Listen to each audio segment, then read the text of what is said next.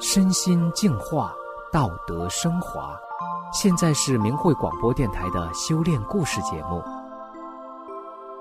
听众朋友好，我是袁成，今天要和大家分享的故事是：做个清廉的税官。故事的主人公王月是一位在税务部门工作的中年公务员，他也曾经在社会的大染缸中追名逐利，纵情声色，以权谋私。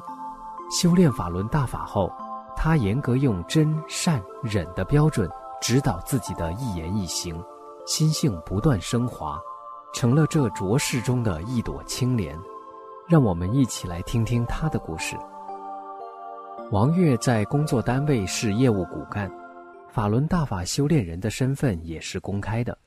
多年来从事房地产，对建筑安装的纳税人进行管理和检查的工作，在单位算是肥差。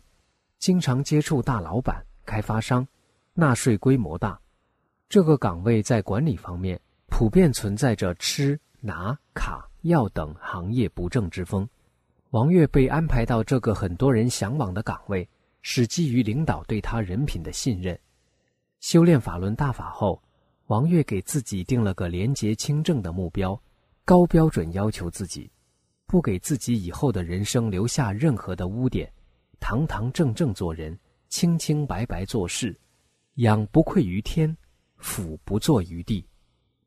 王月对纳税人提供高效优质的服务，签字审批中不推不拖不卡，受到纳税人的一致好评。为表示感谢或拉近关系，他们经常会送红包、购物卡、代金券和一些特产礼品。对于这些非劳动所得、不义之财，王月都会善意的推辞，分文不收，一物不取。有一次，一个企业过年前给所在部门每一个人送了一张二十斤牛羊肉票，王月当时不方便推脱，就先收下了。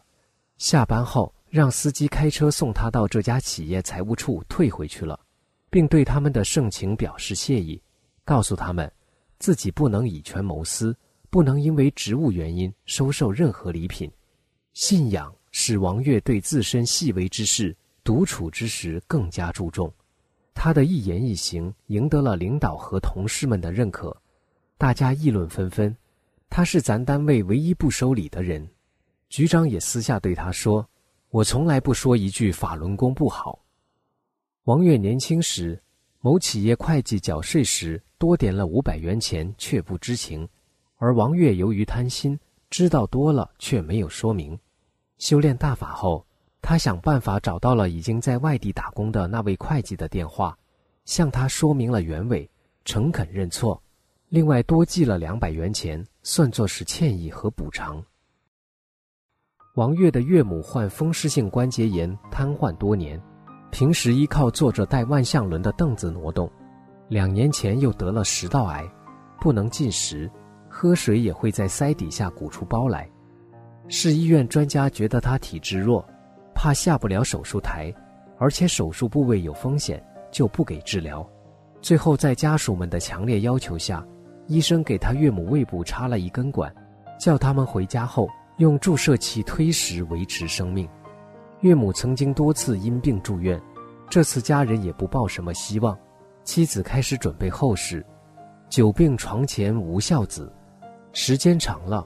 儿女们对岳母就有些不耐烦了，经常有些唠叨呵斥。看着老人可怜又无奈的眼神，作为女婿的王月时常开导鼓励他，并承担起了悉心照顾岳母的责任。岳母每天起床后，王月帮着叠被子、穿袜子、端洗脸水，抱到马桶上方便，然后端上饭，帮他夹菜，再洗碗筷。晚上铺好被褥，放上便桶。关灯，偶尔也抱岳母下楼，推着轮椅陪她到街上转一圈，散散心。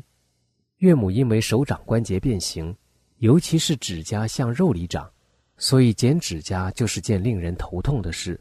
剪一次要很长时间，不小心还会剪到肉，谁都不愿给他剪。这活自然也落到了王月身上。岳母以前对王月修炼不完全支持。对法轮功也有误解。这次从医院回家的一个月时间，从王月身上实实在在地看到了大法的美好，感受到了修炼人的善良、无私、忍让，做事为别人着想的纯正心境。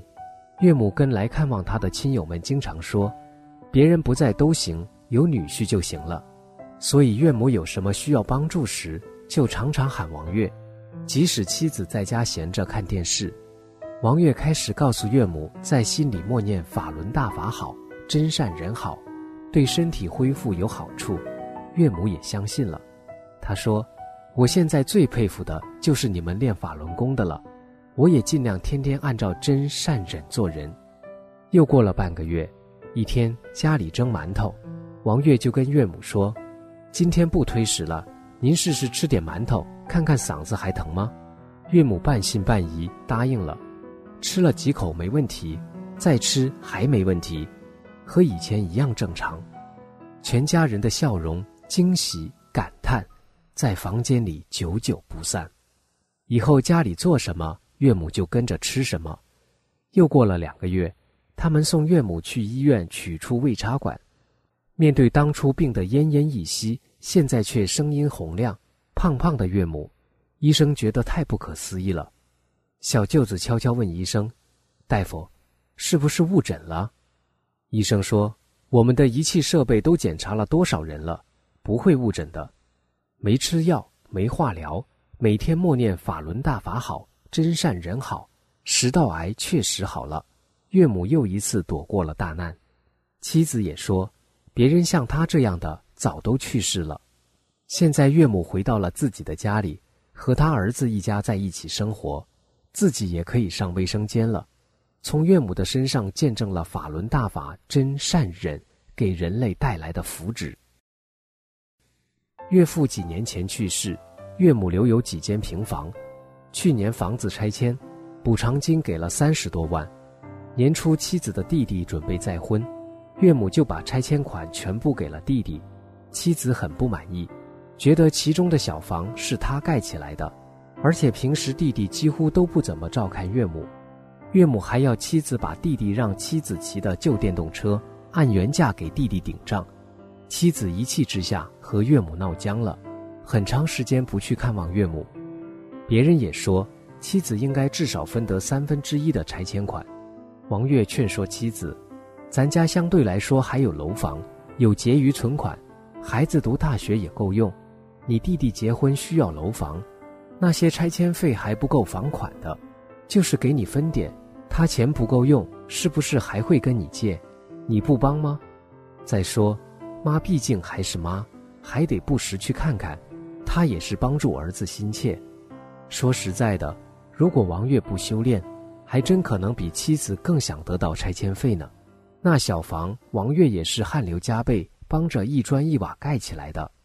妻子看他宽宏大度，说的也在理，也就放下了恩怨，一家人又和睦相处了。三年前一个深秋的下午，王月骑着电动车，看见有人躺在路边，一辆旧摩托车压在那人身上，起不来。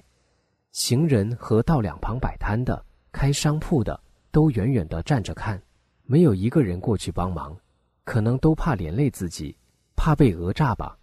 王月没有考虑任何自己的后果，只是想先救人。他把摩托车从那人身上小心地挪开。那是一位六十多岁的老人，穿着旧军棉大衣，像是农村人。他慢慢地从地上爬了起来，活动活动身子，还都好。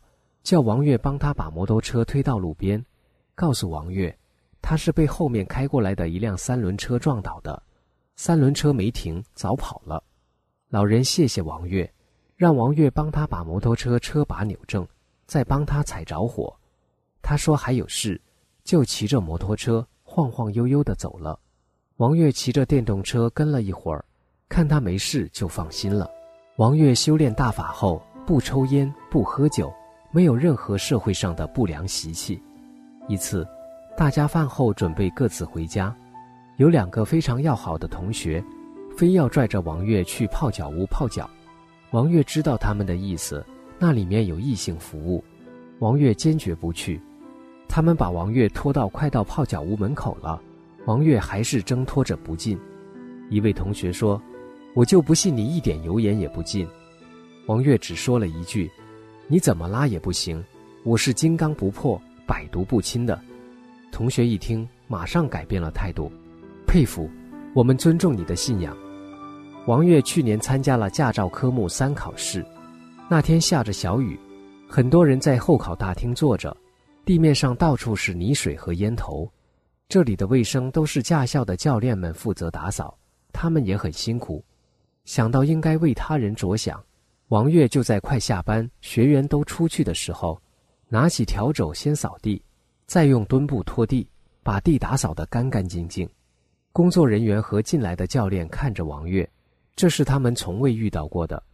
其中一位教练考官像是驾校的领导，高声对其他教练说：“记住这么好的人，明天考试一定让他通过。”那位教官告诉王月：“明天早早来排队。”第二天，王月并没有按照那位教官说的做，拉关系走后门是不对的。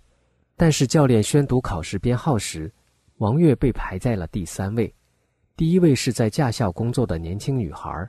第二位是他的对象，当然，最后王月的考试顺利通过，王月不会要他们的额外帮助，成绩也必须是真实的。听众朋友，今天的故事就讲到这里，我是袁成，感谢您的收听，我们下次再见。